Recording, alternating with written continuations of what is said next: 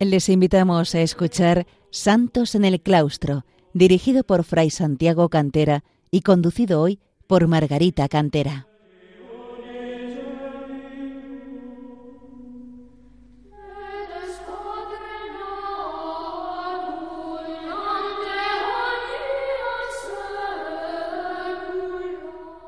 Queridos oyentes de Radio María, bienvenidos al programa Santos en el Claustro, en el que queremos acercar a los hombres de nuestro tiempo el ejemplo de tantos monjes y monjas que a lo largo de los siglos han alcanzado la santidad en la vida retirada de oración y sacrificio de los monasterios.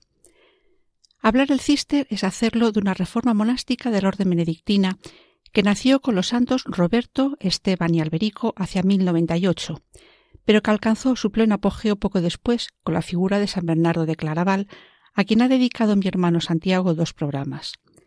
Por mi parte, en los próximos voy a presentar la historia de algunas monjas de los primeros tiempos de esta orden, que han sido declaradas por la Iglesia santas o beatas dentro de una historia monástica que ha dado muchos frutos de santidad como ejemplos y modelos para los cristianos de todos los tiempos, también para nosotros.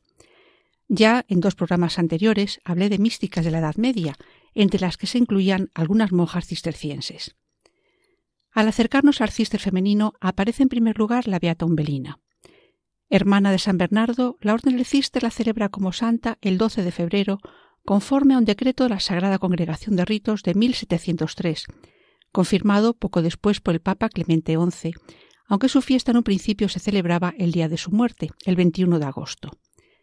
De su existencia y vida sabemos en buena parte por las biografías que tienen como centro su hermano San Bernardo. Umbelina forma parte de una familia de santos. Sus padres fueron el beato Testelín de Rus y la beata Delicia de Montbard. Ella era la cuarta de siete hermanos, a excepción de ella todos varones y todos declarados santos o beatos, empezando por el más famoso, San Bernardo, el que precedía a nuestra beata en el orden familiar. Y junto a él, San Nibardo y los beatos Andrés, Bartolomé Guido y Gerardo, todos ellos, como Bernardo, monjes cistercienses. Como todos los hermanos, Umbelina nació en el castillo de Fontaines y su educación estuvo al cuidado de su madre hasta que ésta falleció siendo aún joven. Unos años en los que consiguió imprimir en sus hijos las virtudes cristianas, con especial cuidado las de la pobreza y austeridad. Umbelina parecía también destacar por su inteligencia, adquiriendo con rapidez sólidos conocimientos de música y latín y además era de una belleza notable. Tenía unos veinte años al fallecer su madre, y mientras sus hermanos, como he dicho, se encaminaron a la vida monástica y a cultivar las virtudes por ella inculcadas, Umbelina quedó en el castillo como única propietaria del mismo y de una considerable riqueza. Y poco a poco se fue apartando de las enseñanzas recibidas en su infancia para llevar una vida de lujo y cada vez más disipada. En efecto, casada joven con el noble caballero Guy de Marey, se introdujo en las costumbres y modas de la nobleza de su tiempo, en medio de la riqueza y la ostentación, dejándose agasajar por los caballeros en el ambiente de lo que se conoce como el amor cortés. Quizás movida por la curiosidad o quizás por el afecto fraterno, un día viajó al monasterio de Claraval para visitar a sus hermanos, y lo hizo tal y como vivía entonces, engalanada con sus mejores trajes y joyas, escoltada por un grupo numeroso de damas y acompañantes, demostrando su riqueza y vaciedad de vida. Podemos decir que su imagen chocaba totalmente con la del monasterio y sus monjes.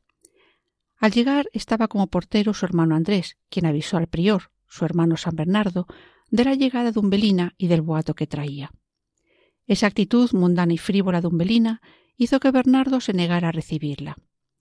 Jacobo de la Vorágine, autor del siglo XIII de la leyenda dorada, una recopilación de vidas de santos en las que se mezclan historias verdaderas con elementos literarios y legendarios, nos dice que el propio Andrés afeó la conducta de su hermana con las siguientes palabras. Para mí no eres más que un puñado de estiércol envuelto en ricas y lujosas telas.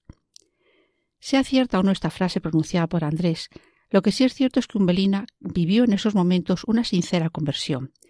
Sigue narrando Jacobo de la Vorágine que bajándose de su montura y llorando sinceramente, dijo con una gran humildad No niego que soy pecadora, mas tú no olvides que por los pecadores precisamente murió Cristo. Por eso, porque me siento llena de pecados, he venido hasta aquí en demanda de ayuda y de buenos consejos. Anda, ve y di a Bernardo, que, aunque en, cuanto a hermano desprecia a su hermana, en cuanto al siervo de Dios tenga piedad de mi alma. Ve y dile que venga y me diga lo que debo hacer. Ve y dile que yo prometo vivir de ahora en adelante en conformidad con las normas que él tenga bien señalarme. Para San Bernardo, estas palabras eran las que ansiaba oír como muestra de la conversión de su hermana. La larga conversación entre los dos hermanos y el recuerdo del ejemplo y enseñanza de su madre la movieron a cambiar radicalmente de vida, aunque permaneciendo de momento en el mundo y en su estado matrimonial. Se entregó a una vida de piedad y caridad muy próximas a la vida monástica. Se alejó de las vanidades y lujo, leía las sagradas escrituras, dedicaba tiempo a la meditación y al trabajo manual, atendía a pobres necesitados y ayunaba con frecuencia. Dos años más tarde, en 1122, su marido le concedió licencia para retirarse a un claustro y cumplir su verdadero deseo de vivir plenamente como monja. De ese modo, Umbelina ingresó en el monasterio de Julay, en Borgoña, fundado poco antes y vinculado al cister, demostrando rápidamente una perfecta adaptación a las normas monásticas y a la vida de pobreza de la orden, destacando de manera especial por su humildad y servicio a sus hermanas. Durante los dieciséis años que permaneció en el monasterio, destacó por su austeridad y penitencias, hasta el punto de que una de sus compañeras le reprochó lo que consideraba eran excesos, a lo que ella respondió Para vosotras, mis queridas hermanas, que siempre habéis vivido consagradas al servicio de Dios, esto, el moderar las penitencias, sería un buen consejo. Pero para uno que ha vivido durante mucho tiempo entre las vanidades mundanas, ninguna clase de penitencia puede ser excesiva. Destacó siempre por su devoción a la pasión de nuestro Señor y ejercía sin problema los oficios más humildes. Era la primera en ir, al, coro y la última en marchar, rezando siempre con gran fervor. Como dice don Damián Yáñez en una breve biografía sobre ella, como obrero que llega a la viña a la hora de nona, se esforzaría en llevar el peso del día y del calor con inimitable fervor, siendo la primera las vigilias en humillarse y abrazarse con la penitencia. Tenía siempre, continúa, los extravíos y el tiempo perdido en su juventud. Por eso procuraría resarcir en lo posible con una mayor fidelidad a la gracia, con una absoluta entrega. Por esas virtudes, en 1130 fue elegida priora. Falleció hacia 1141, el 21 de agosto, cuando tenía unos 50 años. Al sentirse enferma y pensando en su próxima muerte, pidió que se avisara a sus hermanos, acudiendo Bernardo, Andrés y Nibardo desde Claraval, y quizás Bartolomé desde la Ferté. Aunque Umbelina estaba inconsciente, al oír la voz de Bernardo volvió en sí y le dijo Qué feliz soy de haber seguido tu aviso y haberme consagrado a Dios. San Bernardo ofició los funerales y su cuerpo fue enterrado en su monasterio de Julay. La tradición dice que al instante se apareció a su hermano San Bernardo radiante de resplandor y hermosura, agradeciéndole todo el interés que hacia ella había tenido en su vida. Así tuvo él la confirmación de que estaba en el cielo, un premio ganado por sus virtudes y méritos, convirtiéndose en modelo de monja cisterciense. Unos años más tarde brilló en la orden de Cister otra notable santa, un ejemplo del desarrollo de la mística femenina, especialmente en Flandes. Se trata de Santa Lutgarda, de la que uno de sus estudiosos dice que sobresalía del común de los hombres y mujeres de su tiempo, como una persona que respondía de modo eminente al ideal de perfección cristiana descrito por San Bernardo. Es especialmente celebrada en Bélgica, siendo una de las patronas de esta nación. Y Tomás Merton habla de ella como una santa cuyo espíritu es tan ardiente y lleno de colores como el tiempo de junio. Y es, continúa, de gran oportunidad que su fiesta se celebre en el mes del Sagrado Corazón. Santa Luzgarda fue una de las grandes precursoras de la devoción al Sagrado Corazón de Jesús. Para conocer su vida y especialmente su espiritualidad, disponemos de la biografía que escribió Tomás de Cantimpré, fraile dominico que tuvo una profunda amistad con la santa, considerándola en muchos aspectos su madre espiritual. Luzgarda destacó por su voluntad de servicio, por su deseo de amar a Dios sin medida y por su espiritualidad genuinamente benedictina, alimentada en la liturgia y la contemplación de la sagrada humanidad de Jesucristo y de su pasión. Hacemos en este momento una brevísima pausa musical para continuar después con la vida de Santa Luzgarda.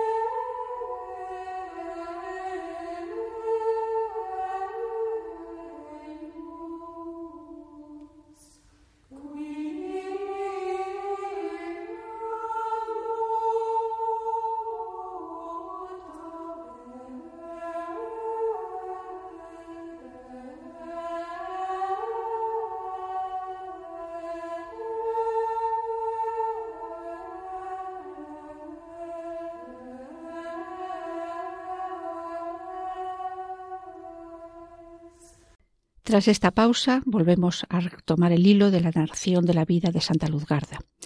Nuestra santa nació en la ciudad flamenca de Tongres en 1182 o 1183, siendo su padre miembro de la rica burguesía de la zona, dedicado al comercio. Este aspiraba a que tuviera un matrimonio conveniente a su estatus y riqueza, de forma que pronto quiso preparar la dote que sirviera para ello mediante sus actividades mercantiles. Pero, como dice su biógrafo, Dios la quería reservar para sí, y este negocio fracasó estrepitosamente, de forma que esa elevada salida social se truncó. La ocasión sirvió a su madre, mujer muy piadosa, para dirigirla o intentar dirigirla hacia la vida religiosa, logrando que entrara cuando tenía doce años como estudiante en el monasterio de benedictinas de Santa Catalina de Sentruz. Sin embargo, no consiguió su madre con ello apartarla de una serie de jóvenes que la cortejaban, dejándose ella agasajar muy a gusto, pues en esta etapa, siendo muy hermosa, gustaba de arreglarse, vestirse con lujo y atraer las miradas de los hombres.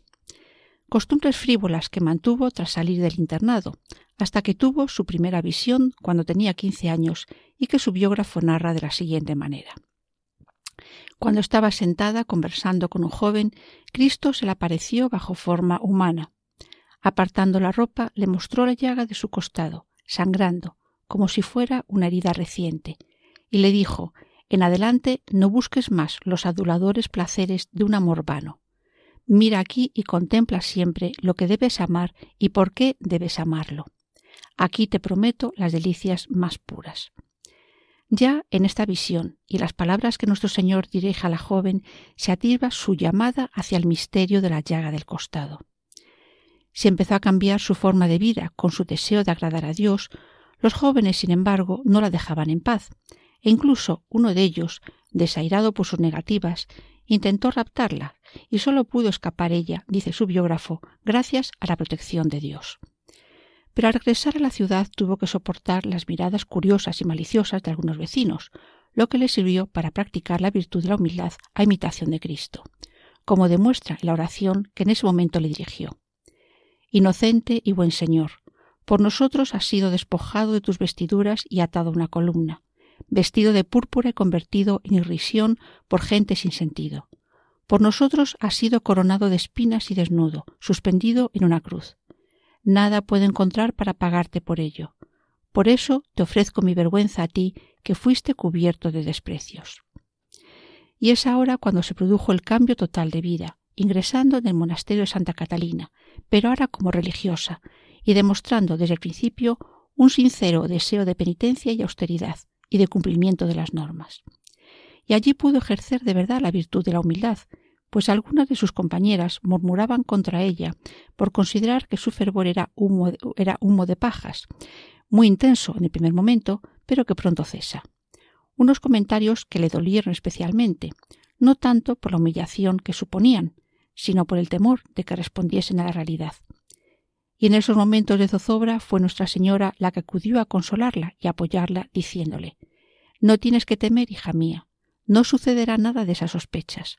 Ya no volverás a tu vida de imperfección de los primeros tiempos, ni te agradarán las conversaciones livianas de antes, porque yo tendré una especial protección sobre ti.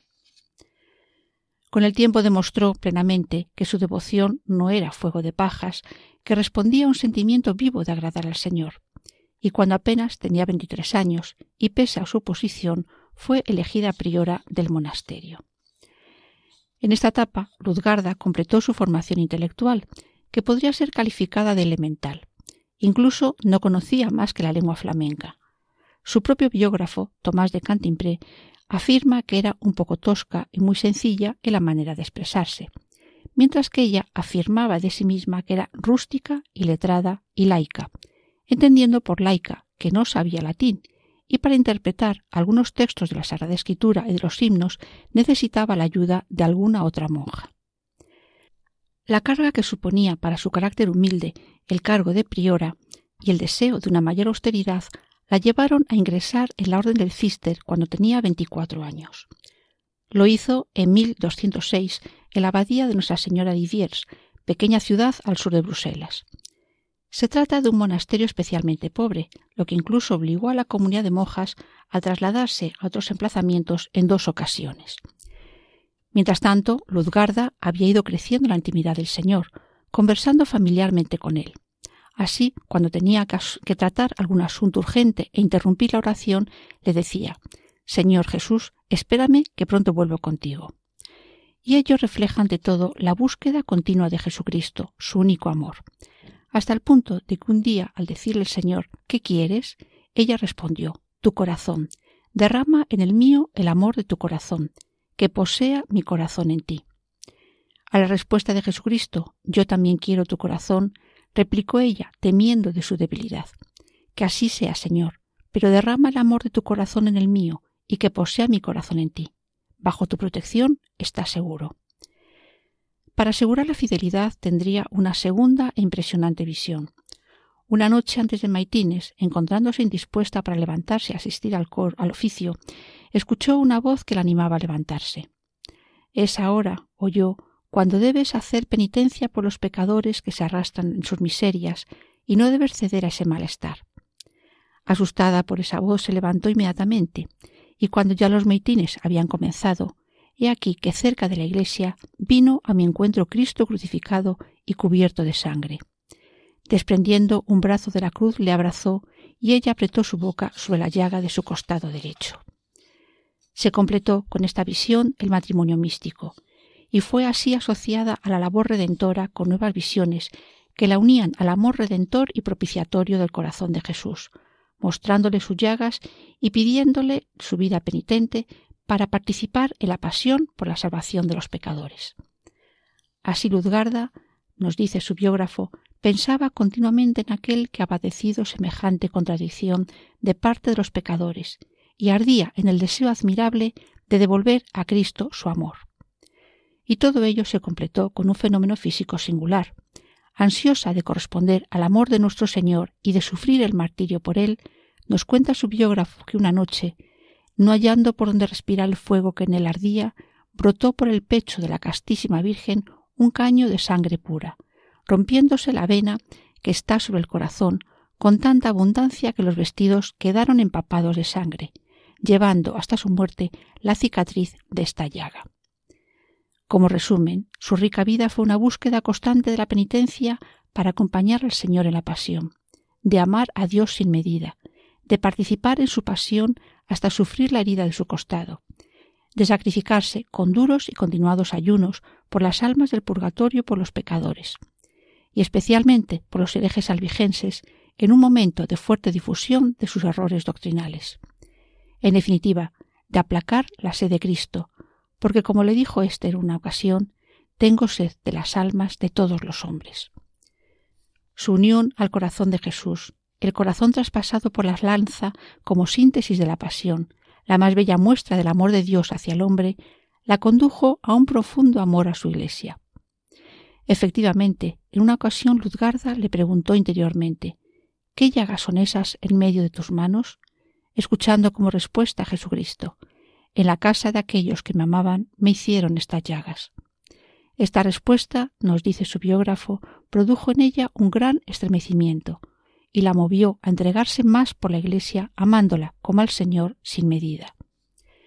Las experiencias místicas continuaron hasta su muerte, y es especialmente significativa la visión que narra así Tomás de Cantimpré, y a partir de la cual se afianzó aún más su conciencia de la presencia divina. En el espíritu de Luzgarda apareció un águila, sus alas brillaban con luz. Ella fue herida por la admiración y el temor respetuoso. Sintió que el pico del águila tocaba sus labios, y en ese mismo instante su alma se llenaba de una luz desconocida, deslumbrante, que revelaba, en la medida de lo posible, los misterios de Dios. Cuanto más se acercaba el águila a su corazón, más se llenaba ella con lo irresistible de la gracia divina. Durante los últimos años de su vida padeció la ceguera, y murió el 16 de junio de 1246, acompañada por su hijo espiritual y biógrafo tras recibir los sacramentos. Podemos preguntarnos de qué fuente sacó Santa Luzgarda su espiritualidad, además de haberlo bebido directamente del corazón de Jesús, por supuesto. Y la primera respuesta es la liturgia, siempre tan cuidada en los monasterios benedictinos y cistercienses. Sin la liturgia, Dios nos habla y alimenta el alma, De la liturgia nuestra santa tomaba las palabras que meditaba a lo largo del día, que rumiaba, como dice su biógrafo, prolongando así la oración en todo momento y experimentando la presencia y acción divinas en su alma. Y por supuesto, otra fuente de inspiración es la espiritualidad de San Bernardo a través de dos de sus rasgos más destacados, la austera ascesis y la dulzura del amor afectivo. La santa cumplió con la vida cisterciense plenamente, con lo que lleva a ello de austeridad y sacrificio. Pero además sobrepasó lo propio de la orden para entregarse a duras penitencias, como su prolongado ayuno durante 21 años. Es de destacar que nunca pretendió imponer a las demás monjas sus penitencias ni austeridades. Por el contrario, se alegraba en aquellas ocasiones en que la comunidad recibía una mejor comida, aunque ella no participara de la misma. El amor afectivo al Señor se mostraba en su dulzura, reflejada en su propio rostro. Tenía el rostro apacible, nos dice su biógrafo, y así lo conservó hasta su muerte. Como resumen de su vida y para finalizar este programa, voy a leer un texto de Tomás de Cantimpré que define a Santa Luzgarda como perfecta discípula de San Bernardo. Por ello se le pueden aplicar estas palabras del santo.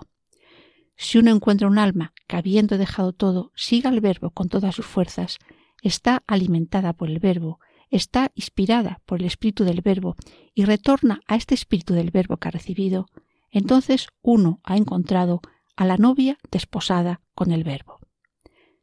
Les recuerdo que pueden escuchar de nuevo este programa en el podcast y ponerse en contacto con, por escrito con nosotros en el correo electrónico santos en el claustro arroba